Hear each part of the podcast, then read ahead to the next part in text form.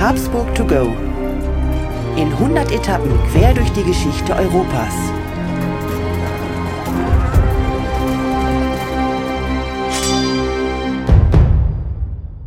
Hallo und herzlich willkommen bei Habsburg to go, der etwas andere geschichtliche Reisebericht. Wir reisen in 100 Etappen auf den Spuren der Habsburger. Wir, das sind Markus Knapp und mein Name ist Thomas Krug. Hallo Thomas, schönen guten Morgen. Guten Morgen Markus, wo erwische ich dich denn heute? Ja, äh, wir, wir sind online unterwegs. Ich bin zu Hause in meiner in meiner äh, Hohenloher Heimat und du bist, glaube ich, in deiner Heimat und ähm, deswegen bewegen wir uns wieder vom Alltag weg und suchen neue Orte, wie immer. Markus, äh, meine Frage ist in der Podcast-Welt gerade aktuell der Running Gag, weil normalerweise hättest du sagen müssen, ich bin in meiner Keminate. Ja, ich weiß. Der eine oder andere, der viele Podcasts hört, der findet das jetzt, äh, der findet sich jetzt bestimmt wieder. Aber wir beide sind andere Protagonisten und Podcaster. Wir unterhalten uns über Geschichte und du führst uns heute an einen neuen Ort. By the way, haben wir jetzt schon über 20 Orte besucht und ich bin schon ganz gespannt, was wir beide heute besprechen. Ja, heute geht's gar nicht so weit weg von uns, Thomas. Wir bleiben in Deutschland. Wir bleiben in Süddeutschland, ganz grob gesagt, ja, ich meine, äh, du als Allgäuer wirst es jetzt gar nicht so richtig als Süddeutschland einsetzen, aber wenn jemand aus Hamburg kommt, dann ist es Süddeutschland. Und wir gehen in eine der ältesten Städte von Deutschland, die aber, glaube ich, niemand so richtig in, ja, auf dem Schirm hat und ähm, vielleicht auch gar nichts so damit verbinden kann. Und diese Stadt heißt Worms, Thomas.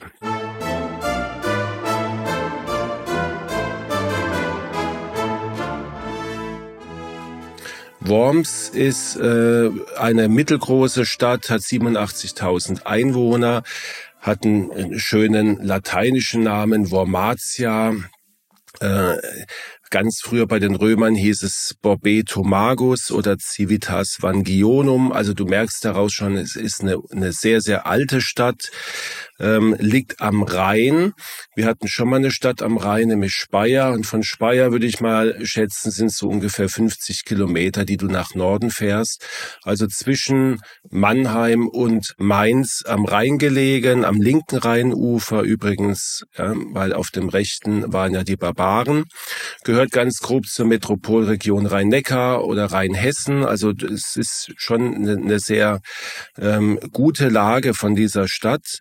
Und offensichtlich hatte die Stadt, war immer schon von der geostrategischen Lage bevorzugt, denn die Kelten haben das schon ähm, entdeckt. Wahrscheinlich war da eine Furt, wo man über den Rhein laufen konnte und haben dort äh, die Stadt gegründet und deswegen wetteifert sie auch mit Augsburg, Trier und, lieber Thomas, Kempten, ja, um den Titel Dankeschön. der ältesten Stadt Deutschlands. Also es ist, äh, ja, bisher äh, weiß ich nicht, wer dieses Titelrennen gewinnt, aber zumindest ist Worms da ganz groß dabei. Markus, ich will, ich will dich jetzt nicht enttäuschen, aber es ist äh, für uns im Allgäu natürlich belegt, dass Kempten Cambodunum die erste und älteste Stadt äh, der Römer in Deutschland war. Alles, was danach kommt, lassen wir mal in der Spekulation genau. Äh, so stehen. Da fragen wir mal die Trierer und die Wormser, wie die das sehen. Ähm, bekannt ist Worms auch als Nibelungenstadt. Da gehen wir heute überhaupt nicht drauf ein, aber ähm, dir sagt dir was, der, der Siegfried und äh, der, der legendäre Schatz im Rhein, der dort bei Worms irgendwie äh, in den Rhein gelassen wurde und dort immer noch seine Entdeckung hart. Äh, gibt die Nibelungenspiele dort, ähm, ist sehenswert und, und das ist unser heutiges Thema, es ist natürlich auch eine Lutherstadt, denn dort ähm, hat ein weltpolitisches Ereignis stattgefunden, auf das wir heute eingehen. Und last but not least hat es eine wunderschöne, eine wunderschöne Kirche, einen Dom. Und der zählt neben dem Mainzer und dem Speyerer Dom, den wir auch schon kennengelernt haben, zu den drei romanischen Kaiserdomen in Deutschland. Das zu Worms.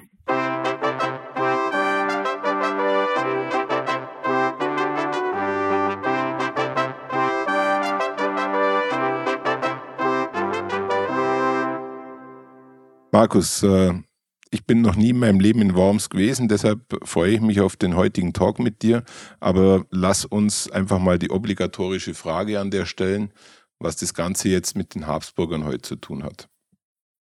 Ja, ich habe es eben schon ganz kurz erwähnt. 1521 ähm, findet dort was extrem Wichtiges äh, für Deutschland, ähm, für die für die Entwicklung überhaupt in der ganzen Welt statt.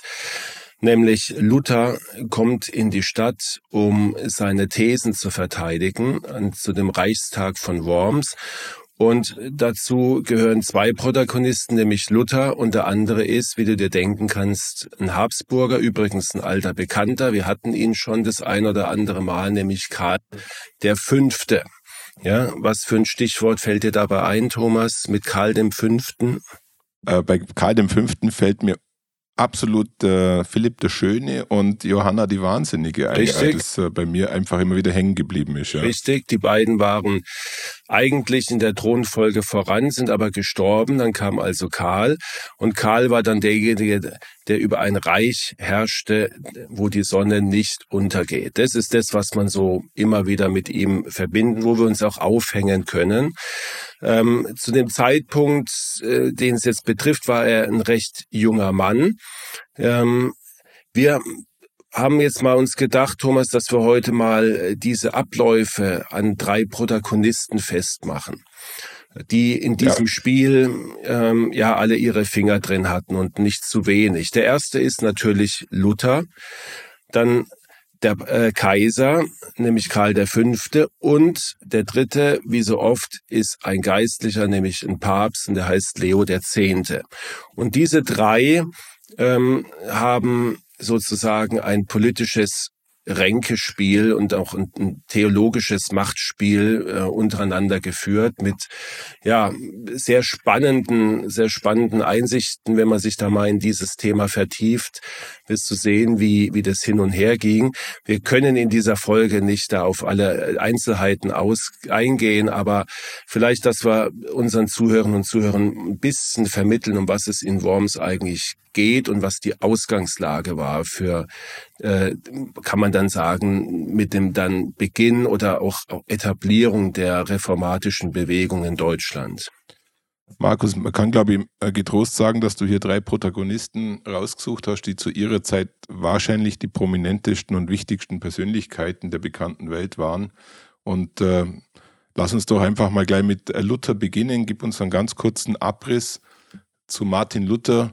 Was, glaube ich, echt schwierig ist, weil jeder hat so seine Kenntnisse darüber, aber lass uns einfach mal kurz nochmal zu Luther ja. ein paar Worte verlieren. Also äh, zu Luther könnte man ja auch jetzt mehrere Folgen machen. Wir haben keine Zeit dazu und ähm, er war äh, wie du weißt, eigentlich ein ganz einfacher Mönch. Er wurde auch immer als einfacher Mönch dann verspottet. Ja, er hatte also weder eine, eine, eine Priestertätigkeit, er war kein Bischof, schon gar kein Kardinal oder sowas. Er war also eigentlich kein, kein wichtiger äh, Mensch. Ähm, man würde es vielleicht sagen, so er war einfach ein, ein, ein einfacher Geistlicher mit aber brillantem Verstand natürlich.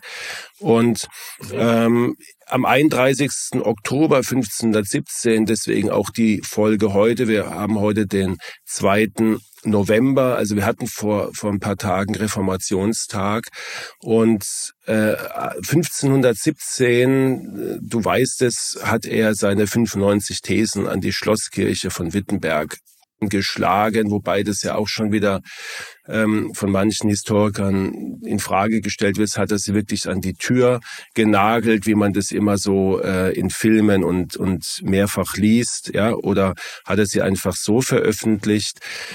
Egal, es kam aufgrund dieser Thesen ja im Folgenden zunächst in Augsburg und in Heidelberg und dann auch in Leipzig zu sogenannten theologischen Disputationen. Da hat man also äh, Leute, die gegen die Lehrmeinung der katholischen Kirche äh, gewettert haben, geschrieben haben, hat man dann mal, ich würde es mal sagen, zu einem Gespräch gebeten, wie man heute vielleicht sagen würde. Ja, du weißt, in welchem Kontext das steht.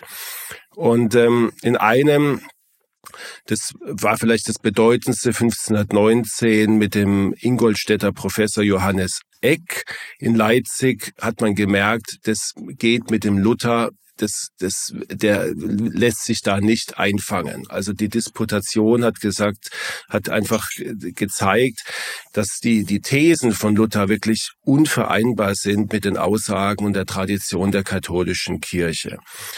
Und Luther hat sich davon nicht abbringen lassen, sondern hat in den folgenden Jahren mehrere äh, Schriften veröffentlicht, die von der Kirche als eindeutig ketzerisch eingestuft wurden und hat sich in diesen Thesen wirklich mehrfach gegen die vom Evangelium äh, vorgeschriebenen äh, Lehrsätze und Praktiken ähm, gewandt und hat diese Reformen gefordert.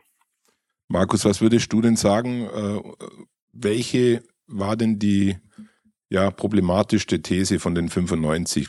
Einfach, dass wir mal nochmal kurz auch äh, sehen, was er da alles so kritisiert hat an der römisch-katholischen Kirche. Also auf theologischer äh, Basis kann ich dir das jetzt gar nicht beantworten. Ich würde mal sagen, von der, warum, was hat ihn so gefährlich gemacht? Äh, letztendlich hat ja Luther äh, propagiert, dass der, der einfache Bürger, der einfache Mensch, dass der sich an die Bibel halten soll und nicht im Grunde genommen das tun soll, was die Auslegung der Bibel, die ja in Lateinisch geschrieben war und auch die Gottesdienste und alles in Lateinisch war, ähm, dass man sozusagen den, den Bürger dort äh, ja eine Stellung gegeben hat dem einfachen Mann auf der Straße, dass er die Bibel selber lesen kann. Ja, er hat sie ja dann auch übersetzt später und sich anhand der der Schrift wirklich ähm, seine nicht auf Vorgaben von Priestern ich sage jetzt mal, angewiesen war. Vielleicht war es das. Und das Zweite natürlich, du weißt, der Ablasshandel war ein ganz großes Thema, komme ich gleich noch drauf. Das heißt, ähm, er hat ähm, dafür in Frage gestellt, ob die, das Geld, was man diesen Menschen mehr oder weniger abgeknüpft hat und das dann in die, in die reichen äh, Kassen des Papstes geflossen sind, damit wollte er ein Ende machen. Das war dann tatsächlich auch ein wirtschaftlicher Faktor. Kann man sagen, Markus, dass er eigentlich nicht äh, die Kirche an sich, also den Glauben kritisiert hat, sondern die Organisation, wie es vielleicht auch heute oft äh, kritisiert wird? Absolut. Die Organisation und ihre Menschen, ja. Absolut. Ich meine, äh, er hat ja mitnichten jetzt hier eine andere Religion gepredigt, im Gegenteil, gell? Er hat sich, er ist mhm. eigentlich wieder auf die, auf die Basis er hat sich auf die Basis bezogen, nämlich die Bibel, und hat seine ganzen theologischen Schriften und Thesen daraus abgeleitet, aus dem Wort Gottes sozusagen. Und mhm. 1520 hat er das nochmal verschärft. Da gab es drei Schriften, die wirklich dann Rom auch gezielt herausgefordert haben. Und dann hat der Papst einfach keine andere Möglichkeit mehr gesehen, hat halt das getan, was er sonst auch immer getan hat, auch schon bei früheren Reformatoren oder Ketzern, wie sie von der katholischen Kirche genannt wurden. Er hat also eine Bannandrohungsbulle geschrieben, hat die förmlich zugestellt. Man kann sich das wie ein Einschreiben vorstellen. Und die wiederum hat dann Luther 1520 wieder sehr öffentlichkeitswirksam. Er war, glaube ich, wirklich auch ein, ja, er, er war schon ein PR-Mensch, das kann man aus heutiger Sicht sagen, hat er sie dann vor den Toren Wittenbergs öffentlich verbrannt. Du, eine Bann Androhungsbulle ist ungefähr so was ähnliches, wie wenn wir als Arbeitnehmer eine Abmahnung bekommen Exakt. würden in einem, glaube ich, blauen oder gelben Brief. Ja. ja. Und den würde ich jetzt einfach verbrennen. Genau. Punkt. Genau. Öffentlich. Mache ein Insta, ein Insta Real äh, Story draus. Ja. So genau kannst du dir das vorstellen und es wundert ja nicht, das war wie gesagt am 10. Dezember 1520 und dann hat es nicht, äh, noch nicht mal drei Wochen gedauert und am 3. Januar hat er dann den Kirchenbann offiziell ver, äh, übermittelt bekommen vom Papst und jetzt war eigentlich üblich, dass dieser Kirchenbann dann äh, so eine Art ja Dominoeffekt auslöst, denn mit dem Kirchenbann da konnte man ja noch sagen und jemand wie Luther hat es sicherlich gesagt, ich habe meinen Glauben, ich stehe zu Gott. Und ob der Papst es gut findet, das ist mir jetzt mal gerade egal, aber oft und automatisch war damit verbunden, dass hier, wenn jemand aus der Kirche verbannt worden war, dann ist er auch in die Reichsacht gekommen.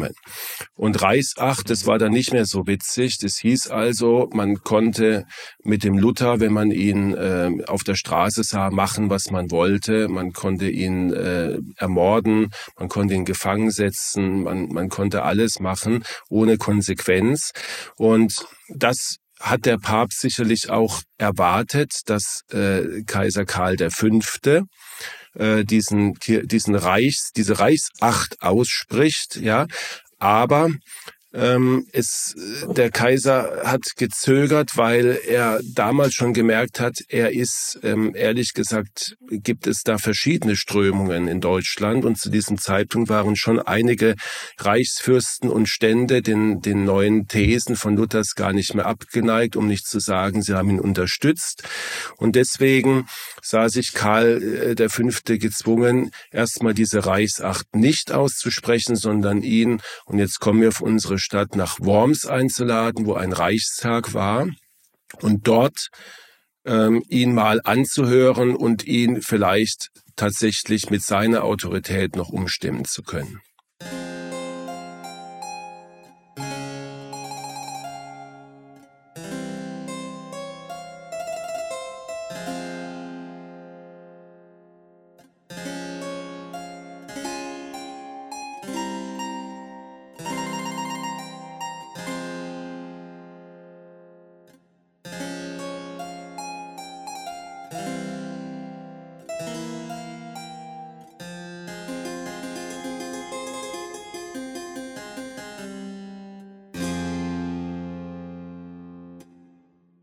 Könnte man ja fast sagen, dass Karl V. an der Stelle eher Diplomat wie ähm, fanatischer religiöser Führer war und äh, mit dem Versuch, äh, nach Worms einzuladen, vielleicht äh, die Hoffnung auch verbunden hat, das irgendwie lösen zu können, das Problem. So kann man das sehen. Ich meine, Karl, ähm, kommen wir vielleicht ein bisschen näher noch zu ihm jetzt als den Habsburger Vertreter dieser Folge. Karl war ja zu dem Zeitpunkt noch ein, noch ein relativ junger Mann. Er war gerade mal so Anfang 20, ja, und ähm, er war auch noch nicht so lange König. Ja, er war zwei Jahre vorher zum römisch-deutschen König gewählt worden. Ähm, das war übrigens gar nicht so selbstverständlich. Ähm, du hast es vorhin schon erwähnt, ähm, Philipp den Schönen, Johanna die Wahnsinnige. Das waren ja die Kinder von unserem Maximilian. Ja? Wir haben jetzt wieder so eine kurze, ähm, so einen kurzen Rückblick, Thomas, wo wir auf unser äh, Repertoire zurückschauen können. Du hast äh, eine Folge damals eine sehr schöne über Maximilian gemacht, ja, in Innsbruck. Und der zu sagen, dieses Weltreich, ja, vielleicht angestoßen hat mit seiner Heirat mit dieser burgundischen Prinzessin der Maria, ja. Daraus gab es dann eine, einen Sohn, der Philipp der Schöne, ja.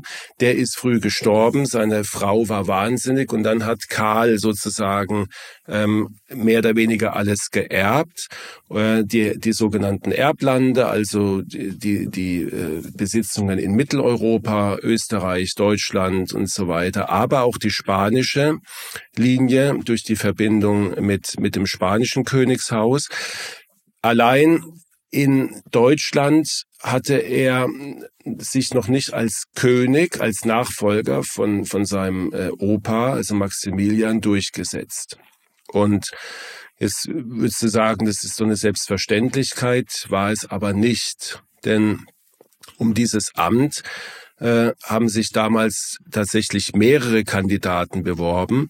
Neben Karl war das ein Heinrich der Achte von England, ein äh, Friedrich von Sachsen und ein Franz der Erste von Frankreich. Also du siehst, ähm, das die, die Königswürde im Heiligen Römischen Reich, deutsche Nation, musste nicht unbedingt von dem Deutschen getragen werden, sondern es, es, es konnte auch aus heutiger Sicht ein Ausländer sein, ja, der, der sich zu dieser, ja, also der zum König gewählt wird. Ja. Die hatten alle eine Idee aus diesem Reich, dieses Heilige Römische Reich zu vergrößern. Also vielleicht aus heutiger Sicht wie die EU, ein Vorläufer der EU zu machen, dass man also verschiedene Reiche äh, zusammenfasst.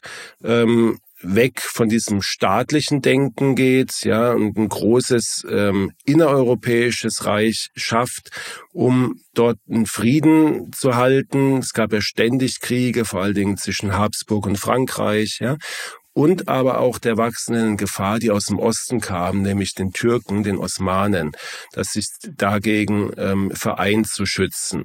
Ja.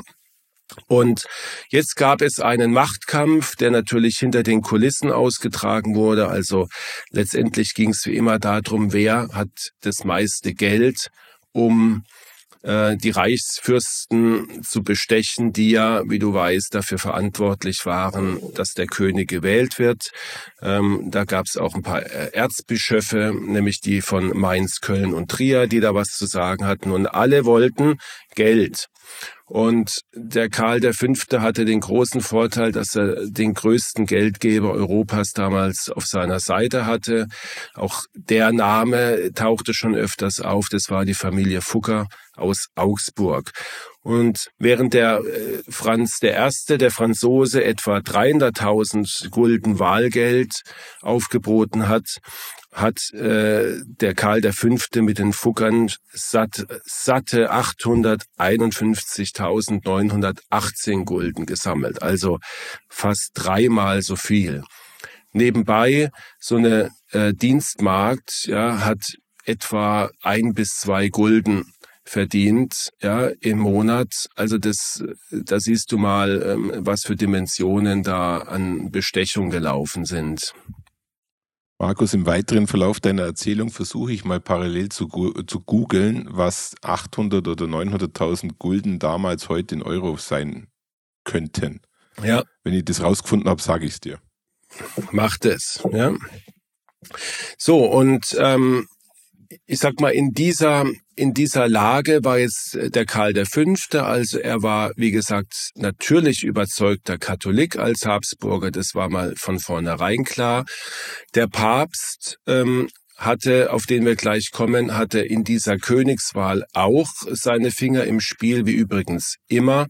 Also ähm, die haben dann von Rom aus auch mit Geld und natürlich auch mit ähm, Kardinalswürden und, und anderen Sachen, was halt in, in der Macht des Papstes steht, ähm, versucht, Einfluss zu nehmen. Karl, ähm, Entschuldigung, der, der Papst Leo X. hat zuerst den Franzosen äh, bevorzugt. Dann wollte er noch einen Kandidaten, nämlich diesen Friedrich, auf den wir nachher noch kommen, äh, als Gegenkandidat gegen den Habsburger einsetzen, ähm, hat beides nicht geklappt, so dass er sich am Ende dann doch hinter Karl gestellt hat. Du musst ja überlegen, dass die Päpste einfach immer als unabhängige Macht immer einen Ausgleich wollten und immer darauf geguckt haben, dass nicht ein Herrscher und ein Reich in Europa zu stark wird.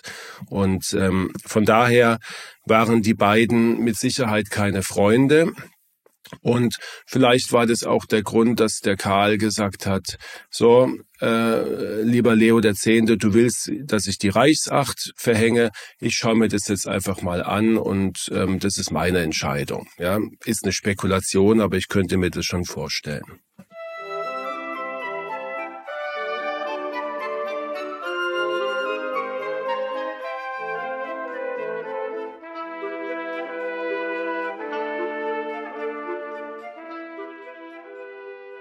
Markus, du hast in dein äh, Skript ein Foto von Papst Leo X.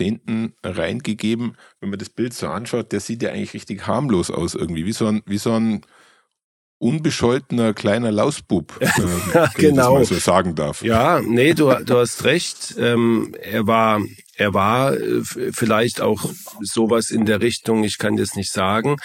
Ähm, er sieht eigentlich nicht unsympathisch aus. Ähm, er war nebenbei ein, ein großer Papst, also er hat schon was zu sagen gehabt. Er hat, ist eigentlich ein, der Renaissance-Papst neben seinem Vorgänger, das war der Julius. Ähm, also er ist 1475 geboren, 1521 dann übrigens gestorben, also auch in dem Jahr, wo dann Worms stattgefunden hat. Nebenbei äh, von heute auf morgen, ja, und wenn jemand in dem, in dieser Zeit von heute auf morgen gestorben ist, in relativ jungen Jahren, er war ja gerade mal äh, Mitte 40, dann hat man immer Verschwörungstheorien in die Welt gesetzt, er könnte vergiftet worden sein. Wahrscheinlich war es eine Grippe, die ihn äh, hinweggerafft hat von heute auf morgen aber das auch ist Spekulation. Er hat, ähm, er hat, war ein Papst, der wie die ganzen Renaissance-Päpste ähm, aus dem Haus der Medici sich extrem für Kunst und Kultur eingesetzt haben. Es sind unglaubliche Kunstwerke in dieser Zeit, die wir heute noch bestaunen können, geschaffen worden. Er hat den Bau der Peterskirche, der ja schon angefangen hat, äh, immens vorangetrieben. Ähm, war aber jetzt nicht nur ein Feingeist, sondern galt auch als, ich sag mal, komischer Kauz und was seine Vergnügungen anbelangt, waren auch ein paar etwas aus heutiger Sicht oder auch vielleicht auch schon aus damaliger Sicht sehr obstruse äh, Vergnügen dabei. Hatte zum Beispiel einen Hofnarren, äh, und wenn der nicht witzig genug war, dann hat er ihn äh, öffentlich auspeitschen und prügeln lassen. Also äh, ich kann mir vorstellen, die Stelle war jetzt nicht die beliebteste am Papsthof. Dann hat er sehr viel äh, ja äh, Feste gemacht. Gell? Er hat also äh, die die prunkvollsten Feste zu dieser Zeit in Rom abgehalten, die man sich vorstellen kann. Karnevalsumzüge. Ähm, er hatte einen, eine Menagerie mit einem indischen Elefanten, der hieß Hanno, das war sein absoluter Lieblings, äh, sein, sein, ja, fast ein Fetisch. Er hat sich um das Tier gekümmert, wie wahrscheinlich äh, mehr wie um seine äh, Geschäfte und, und seine Kirche. Und ja, das steht in der Tradition, in der langen Tradition von prunksüchtigen, bestechlichen, moralisch verwerflichen Päpsten, die auch Vetternwirtschaft betrieben haben, die sogenannte Simonie, also man konnte sich auch Ämter kaufen. Ähm, die Päpste hatten Kinder, die hatten, die hatten Nachkommen, die haben geguckt, dass die Nachkommen äh, auch auf den Papstthron kommen.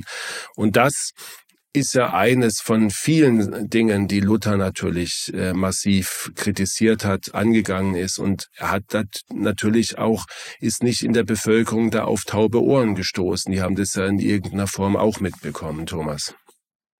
Und Markus, man kann sich, glaube ich, auch vorstellen, so wie du gerade den Papst äh, beschrieben hast, genau diese Art zu leben ist dann wahrscheinlich bis in die kleinste Gemeinde mehr oder weniger auch so äh, vorgelebt worden. Also ich kann mir vorstellen, dass selbst in Städten wie Worms oder äh, Kempten oder Augsburg ähm, Vertreter der katholischen Kirche nicht weniger schlecht und punktvoll aufgetreten sind. Und gleichzeitig hat man und es war organisiert. Also da hat man wirklich ähm, ein Komitee gebildet, äh, die jetzt überlegt haben, wie kriegen wir jetzt Geld in die leeren Kassen. Ja, du kannst dir vorstellen, was sowas gekostet hat. Nicht nur die Feste, sondern auch die, die Kunst und die Kultur und der, die Peterskirche mhm. als, als größte Kirche des Abendlandes. Und dann hat man so wirklich ein Komitee gebildet, die festgelegt haben, jetzt, jetzt äh, schicke ich äh, mal äh, diese Ablasshändler ins Heilige Römische Reich deutscher Nation. Ähm, und die treiben jetzt mit, mit fadenscheinigen und, und unseriösen Angeboten, holen die Geld rein und nicht zu wenig. Mhm. Mhm. Und ähm, du weißt, wie das abgelaufen ist. Man hat dann wirklich unbescholtene, arme Menschen äh, vom Land ihnen weiß gemacht, dass sie also mit einem Ablass, das heißt mit Geld, ihre Sünden zu Lebzeiten schon äh, verdingen und ausgleichen können, um dann sofort die, die Seele, um das äh, Zitat zu zitieren, die Seele sofort in den Himmel springt und ein Fegefeuer, äh, vor dem man damals ja, und das muss man verstehen, extrem Angst hatte vor der Hölle, das war jetzt das Allerschlimmste, ähm, konnte man dadurch umgehen, indem man zu Lebzeiten also mit Geld, und da gab es regelrechte äh, auch Statuten, was also äh, kleinere Sünden kosten, was größere Sünden kosten, und man konnte sich freikaufen. Und das war natürlich ja, ähm, ja aus heutiger Sicht ein, ein absolutes No-Go. Ja. Ja. Markus, ich habe jetzt äh, tatsächlich was Ungefähres gefunden. Also der Karl V. hat sich seinen Titel mit äh, roundabout 250 Millionen Euro heutiger Wertschätzung erkauft. Ja. Circa. Ja, da kannst du mal sehen. Ja. Das muss man aber auch erst mal hinbekommen.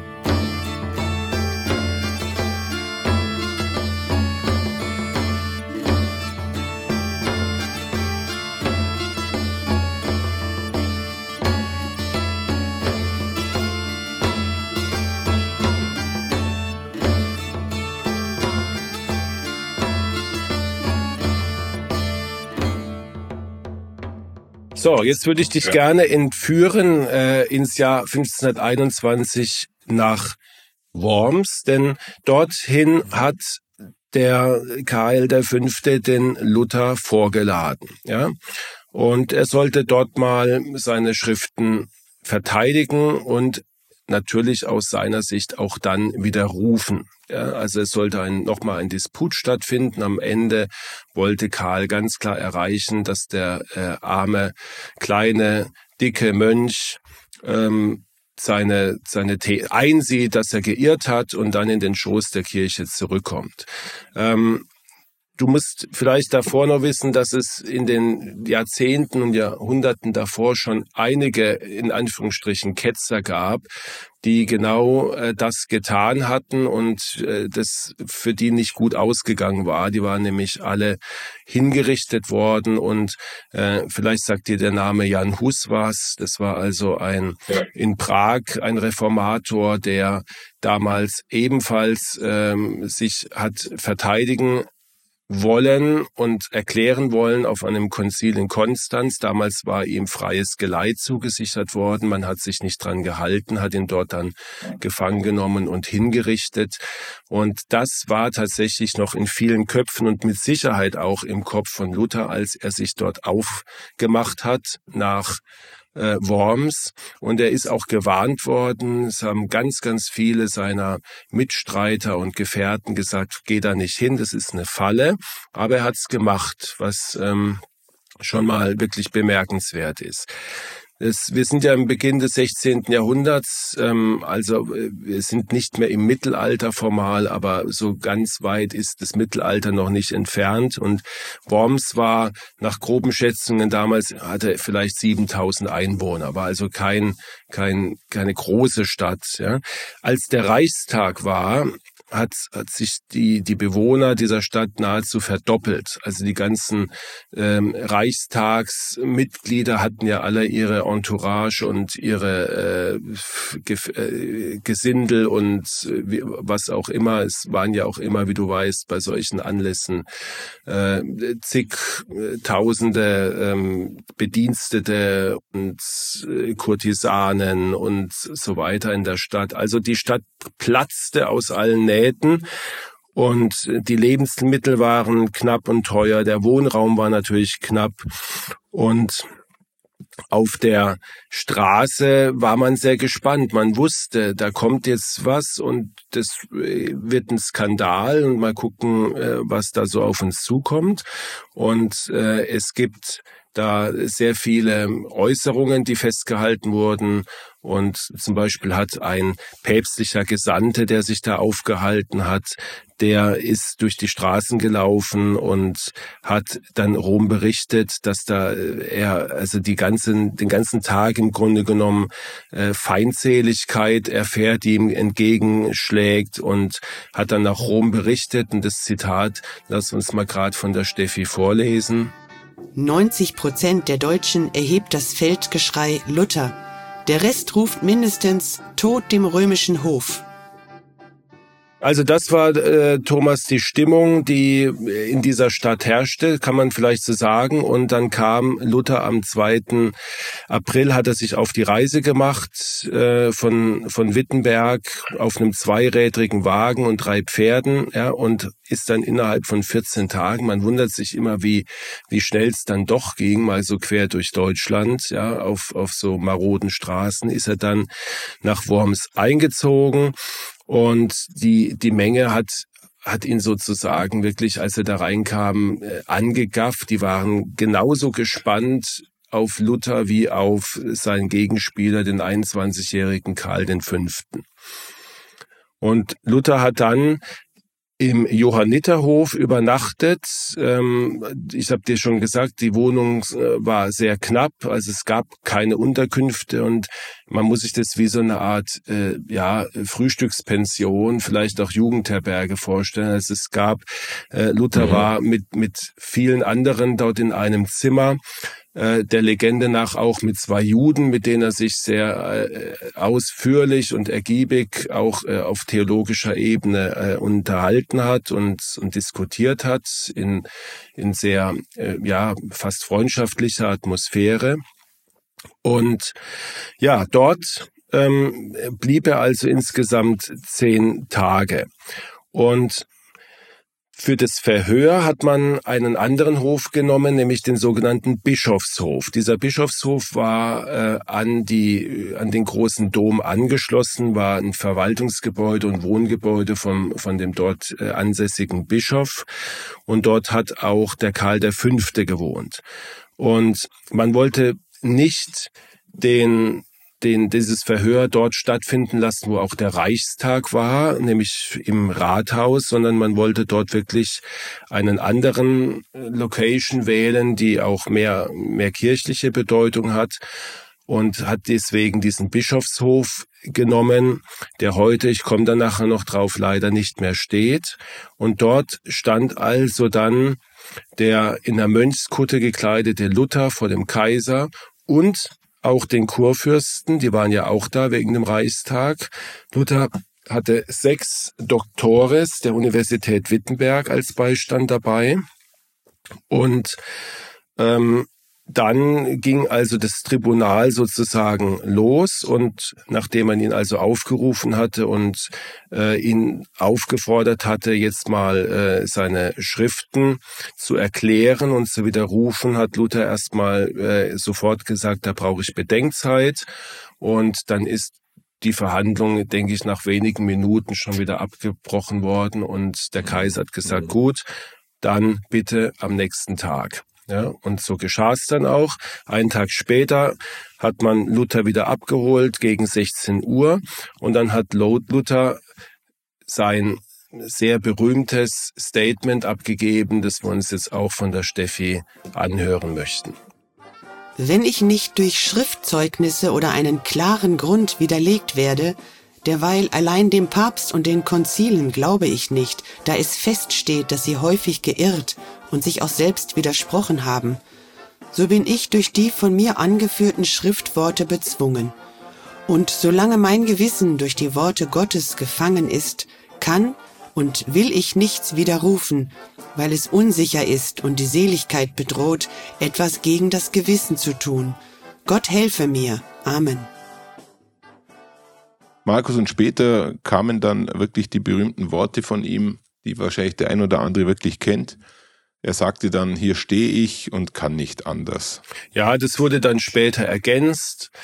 Er hat es wahrscheinlich so nicht gesagt, ja, aber es ist dann äh, mehr oder weniger offiziell in, in dieses, ja, in, in diese Aussage aufgenommen worden, in dieses, dieses schriftliche, das wurde auch alles schriftlich festgehalten und ist es also sozusagen ergänzt worden und äh, ist bis heute natürlich eines der meistgebrauchtesten äh, historischen Zitate äh, der Welt, würde ich mal sagen, ja, und das hat dort seinen Ursprung.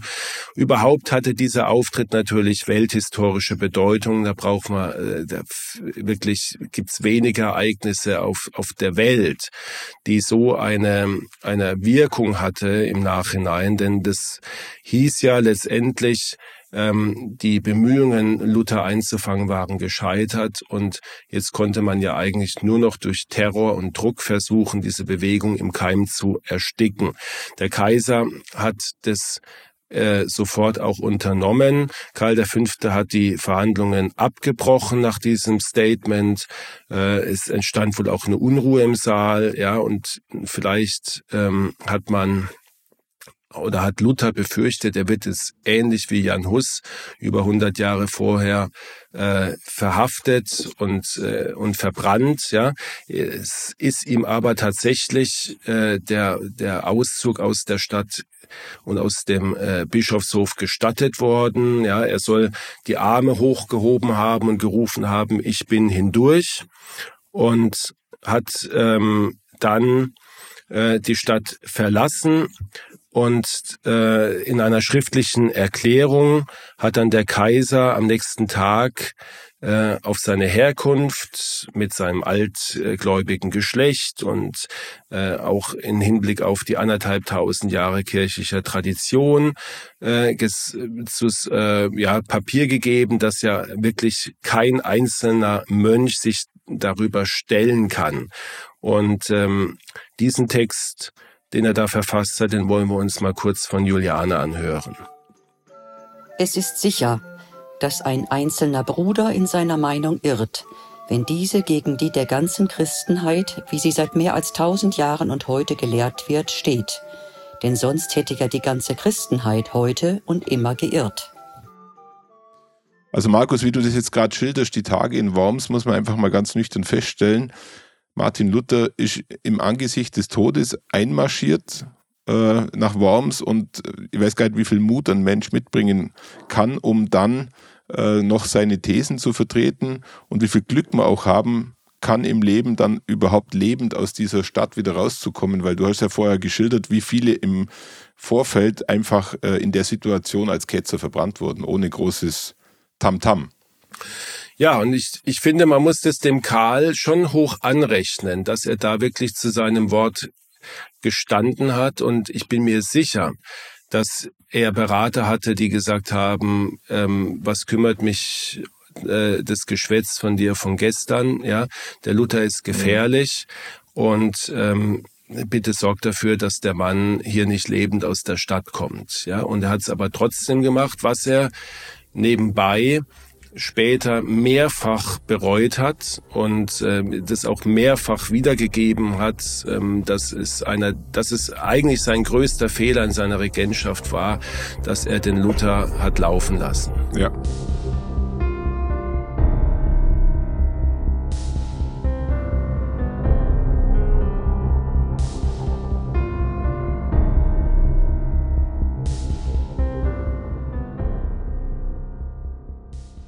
Ja, Markus, dazu gibt's glaube ich, eine ganz interessante Anekdote. Äh, Jahre später hat äh, Karl V. die äh, Stadt Wittenberg erobert und äh, stand dann eben auch an dem Grabmal von Martin Luther. Und äh, seine Berater haben ihm geheißen, er soll doch das Grab öffnen und soll den Martin Luther im Nachgang noch verbrennen. Und er soll damals die Aussage getroffen haben, ähm, er hat seine Richter gefunden und äh, der nächste Satz ist, glaube ich, auch wiederum bekannt. Ich führe Kriege mit den Lebenden und nicht mit den Toten. Also das zeigt schon nochmal, auch Jahre später, wie tiefgreifend das äh, die Begegnung mit Martin Luther und vielleicht auch die Erkenntnis der Fehlentscheidung war. Ja, und die Verbitterung darüber, ja, und er, zu diesem Zeitpunkt war ihm natürlich schon längst klar, dass, dass eine Kirchenspaltung nicht mehr aufzuhalten war und dass die, die Zeit äh, einfach vorbei war, da noch korrigierend eingreifen zu können. Und wie gesagt, er hat sich das, glaube ich, sein ganzes Leben vorgeworfen. Er hat ja nicht nichts ja. gemacht, er hat ja die Reichsacht tatsächlich verhängt. Das heißt, Luther galt dann als vogelfrei. Man hat ihn, ich weiß nicht, wie, wie, wie man sich das vorstellen kann, ob man ihm noch ein, zwei Stunden gegeben hat äh, als Vorsprung oder so. Er ist auf alle Fälle ähm, am, am 8. Mai in diesem sogenannten Wormser Edikt äh, hat man offiziell die Reichsacht über ihn verhängt und am 26. Mai publiziert. Ähm, man hat noch versucht, weitere Gespräche zu führen. Das hat nichts mehr äh, bewirkt. Und am 26. April, also noch vor der Reichsacht, ist er äh, tatsächlich abgereist und ist dann auf seinem Rückweg in Anführungsstrichen überfallen worden. Du kennst die Geschichte. Er, es wurde eine, eine, ja, eine, eine Geiselnahme oder, oder ein Überfall inszeniert, ja um vielleicht viele in den Glauben zu versetzen, okay, der Luther ist jetzt von irgendwelchen äh, katholischen Radikalen oder Anhänger der katholischen Kirche gefangen genommen und auch ermordet worden, ja. In Wahrheit war der Überfall von diesem Kurfürst Friedrich dem Weisen, der Sachse, äh, inszeniert und er hat dann den Luther sozusagen in, in Schutzhaft genommen, aber eine wirkliche Schutzhaft und hat ihn auf die Wartburg gebracht. Und wie es dort weiterging, werden wir vielleicht in anderen Folgen unseres Podcasts noch erörtern. Für heute wäre es äh, würden wir zu weit gehen, aber die Geschichte Thomas von Luther ist natürlich noch lange nicht zu Ende und auch nicht die Geschichte der Habsburger, wie sie damit umgegangen sind.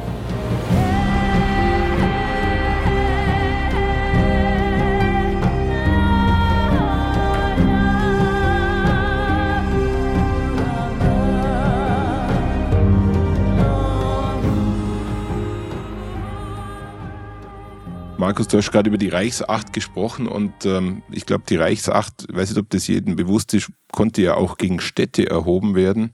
Also eigentlich ein, ein Instrumentarium, was man sich in unserer heutigen zivilisierten Welt gar nicht mehr vorstellen kann. Nicht nur ein Mensch, eine Person konnte äh, praktisch vogelfrei gestellt werden, sondern auch eine Stadt. Städte wie Mainz, Rostock, Regensburg oder Magdeburg hatten alle mal die Reichsacht erlangt. Äh, und somit äh, waren sie zum Abschuss freigegeben. Ein Irrsinn. Ja, kann man, kann man sich vorstellen, war vielleicht für in manchen Kreisen auch tatsächlich eine, eine, ein Prestigeobjekt, geächtet zu sein. Ja, schafft ja auch nicht jeder. Ja. Ich denke, Luther hätte gerne darauf verzichten können. Das war ja irgendwie kein, kein gutes Gefühl, ja, als vogelfrei zu gelten und jeder konnte mit einem machen, was man will. Markus, ich hätte noch jemanden, der sicherlich stolz drauf war, geächtet zu sein, nämlich Götz von Berlichen. genau. Thomas, äh, vielleicht noch mal kurz zu Worms, unserem Schauplatz. Ich habe dir jetzt schon ein paar ähm, ja, Orte äh, in dieser Stadt beschrieben, die leider äh, fast ausnahmslos äh, heute nicht mehr stehen. Das ist so ein bisschen der Wermutstropfen, weil die Originalbauten durch Kriege zerstört worden sind. Äh, erstmal in der Welle, das war der Pfälzische Erbfolgekrieg, da kam Ludwig XIV., der Sonnenkönig von Frankreich und hat sehr, sehr viele Städte, ähm, vor allen Dingen auf dem Rückzug nach dem verlorenen Krieg im Sinne einer verbrannten Erde, wirklich den Erdboden gleich gemacht. Äh, Heidelberg hat ein ähnliches Schicksal äh, damals gehabt. Aber ähm, es war nicht nur diese Kriege, es war dann auch tatsächlich eine Zerstörung im Zweiten Weltkrieg. Worms wurde, wurde wie viele deutsche Städte bombardiert. Ja. Deswegen äh, sind dieser Bischofshof und dieser Johanniterhof, wo also Kaiser und Luther gewohnt haben und wo auch die Verhandlungen stattfanden, die existieren so nicht mehr. Natürlich sind dort jetzt andere Gebäude, sind dort Gedenktafeln, man steht zumindest an dem Ort, wo, wo das Geschehen stattgefunden äh, hat. Es gibt aber noch einige äh, wirklich tolle, äh, eindrucksvolle Gebäude, die Luther mit Sicherheit gesehen hat, die damals auch schon standen. Ich habe dir auch angehängt eine schöne, sieht man im Netz eine sehr schöne ähm, ja, Bild von, von Worms aus dieser Zeit. Und da sieht man, dass es eine sehr schöne, äh, schnucklige Stadt war mit einer großen Kirche. Und diesen Dom hat natürlich der Luther gesehen, genauso wie die Magnuskirche, die älteste der Wormser Kirchen, die stand damals auch schon. Und heutzutage gibt es natürlich ähm, ganz, ganz viele Möglichkeiten, die, die Stadt auf Luthers Spuren zu entdecken. Man kann durch das Tor, äh, äh, das Martinstor äh, fahren, beziehungsweise den, den Ort sehen, wo, wo äh, Luther in die Stadt gekommen ist. Ähm, und auch die Gasse, durch die er gefahren ist, um dann äh, zu der Verhandlung zu kommen. Ähm, man hat das größte äh, Luther-Denkmal, das größte Reformationsdenkmal der Welt. Äh, wenn du es siehst ähm, oder im Internet dir anguckst, dann erkennst du sofort. Es wird in, in, in zahlreichen Abbildungen immer wieder gebracht und ist ein eigentlich ein, ein fantastisches Denkmal, weil man in diesem Denkmal nicht nur Luther erkennt, sondern eigentlich versucht hat, die ganze Reformation wirklich darzustellen. Ja, und weiß nicht, ob du schon mal äh, davon gehört hast. Es ist also nicht nur Luther mit der Bibel in der Hand, der da an zentraler Stelle steht, sondern er wird umrahmt von bedeutenden Reformatoren. Da ist der, der John Wycliffe zu nennen, der Petrus Waldus, der Savonarola und natürlich auch den schon vorhin zitierten Jan Hus, ja, die umringen ihn, ja, ähm, er hat sich ja auch auf äh, sicherlich in dieser Tradition gesehen von den Reformatoren, die es schon vor ihm gab. Dann umringen ihn sein Mentor oder, oder sein Beschützer, so muss man es eher sagen, ist eben dieser Friedrich der Weise von Sachsen, der ihn hat entführen lassen, auf der Wartburg untergebracht hat, ja, als sogenannter Junker Jörg. Das war sein Deckname, ist auch immer wieder witzig, wenn man das hört. Gell? Und es gab noch andere Unterstützer im Reich. Der Landgraf Philipp von Hessen hat eine sehr große Rolle gespielt und natürlich auch seine äh, dann äh, Mitstreiter in der Reformation. Das ist Johannes Reuchlin gewesen, ganz berühmter Reformator geworden. Oder auch sein enger Freund und Mitarbeiter Philipp Melanchthon. Alles Namen, die in der Reformation wirklich eine große Rolle gespielt haben. Und ähm, tatsächlich hast du mir Worms schmackhaft gemacht, weil alles, was du heute berichtet hast, ist, glaube ich, tatsächlich eine Reise wert nach Worms. In jedem Fall, wenn man sich dort einfach mal in diese, ja, in diese Zeit eindenkt, will und, und sich damit befassen will. Und vielleicht haben wir jetzt auch heute so ein bisschen den Anstoß gegeben, dass man mit dem Beginn der Reformation, wir reden hier wirklich nur vom Beginn und wie es dann weiterging, äh, bis, kann man ja sagen, bis vielleicht zum Ende des Dreißigjährigen Krieges, wo dann vielleicht mal so eine Grundordnung ja. tatsächlich geschaffen wurde. Es ist ja eine, eine wahnsinnige Entwicklung und es fällt einem schwer, äh, selbst wenn man sich ein bisschen auskennt, wie wir, äh, so den Überblick zu bewahren. Ja? Und deswegen bleiben heute in, bei dieser Zeit, ja, vielleicht noch als Hinweis, wenn du mal nach Worms kommst, Thomas, geh in die Stadtbibliothek, da ist äh, die sogenannte Lutherbibliothek, wo man wirklich äh, 650 Schriften aus dieser Zeit im Original sehen kann, darunter auch eine Bibel aus dem Jahr 1541 mit einem handschriftlichen Eintrag von Luther. Ist sicherlich sehr bewegend, sowas mal zu sehen, ja. Und Last but not least eine kleine Anekdote, Thomas. Das Lutherbäumchen, ja. Äh, natürlich ist so eine Stadt voll mit Legenden und eine sagt, dass während des Reichstags äh, zwei Frauen über Luther gestritten hätten. Und dann hat eine, das war die Anhängerin von Luthers, hat einen Stock in ihre, in die Erde gestoßen und hat ausgerufen, so wahr dieser Stock Wurzeln schlagen und zum Baum emporwachsen wird, so wahr ist Luthers Lehre. Und natürlich kannst du dir denken, hatte sie recht. Und der Baum, das war eine Ulme, der stand da jahrhundertelang mit bis zu 40 Metern. Irgendwann im 19. Jahrhundert ist dann die Krone abgebrochen. Also dann muss man ihn tatsächlich stutzen. Aber der äh, der Stamm, den hat man erhalten und der ist jetzt so geschützt mit so einem Rondell und man kann sowas angucken. Und ich finde es immer gut, wenn man solche Anhaltspunkte hat und dann kann man sich daran erinnern und kann sagen, okay, ähm, der, das ist ein, ein Baum, ein, ein Relikt, wenn es nur noch ein Stamm ist, der damals äh, vor über 500 Jahren äh, mehr oder weniger gepflanzt wurde, oder? Markus, du hast, äh, du hast uns jetzt ähm, in diese Zeit, in diese Stadt abgeholt und ich weiß nicht, äh, vielleicht geht es dem einen oder anderen auch so. Eigentlich würde ich jetzt am liebsten ins Auto sitzen und nach Worms fahren, weil es ist ja eigentlich eine vertretbare Strecke zum Fahren. Und ähm, genau das, was du heute erzählt hast, einfach live vor Ort äh, erleben.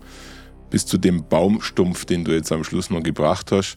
Also Chapeau und herzlichen Dank für die, für die Einführung und für diesen Ort Worms, den jetzt der ein oder andere sicherlich besuchen wird. Ich tue es auf jeden Fall.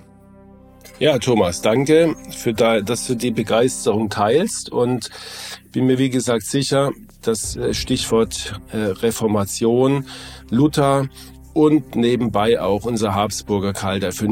Das sind alles so drei äh, bedeutende Themen, die werden uns in irgendeiner Art und Weise im Podcast nochmal begegnen. Da bin ich mir ziemlich sicher. Wir haben ja noch ein paar Orte, Markus. Wir sind ja äh, mit 100 Orten angetreten und wir sind jetzt, glaube ich, irgendwo beim 25. glaube ich. Also da gibt es ein paar Optionen. Thomas, dann bedanke ich mich für deine Geduld heute. Wir haben eine lange Folge und ähm, wir äh, werden das jetzt mal mit zwei, drei kurzen Folgen ausgleichen. Ja, ähm, dass wir, aber es war einfach diese wichtige Zeit, glaube ich, ist es wert, dass man sie auch einigermaßen ausführlich behandelt, damit man sie versteht. Und ähm, wir schließen mal ein paar kürzere an, kurz und knackig. Versprochen. Also, also ich werde als nächstes, ich werde als nächstes eine kurze, knackige Folge machen, die man ganz unbelastet einfach sich schnell konsumieren kann. Ich streng mich an. Dann machen wir jetzt schnell Schluss, sonst knacken wir noch die 60-Minuten-Marke. Thomas, vielen Dank und bis bald wieder bei Habsburg to go. Danke dir und tschüss.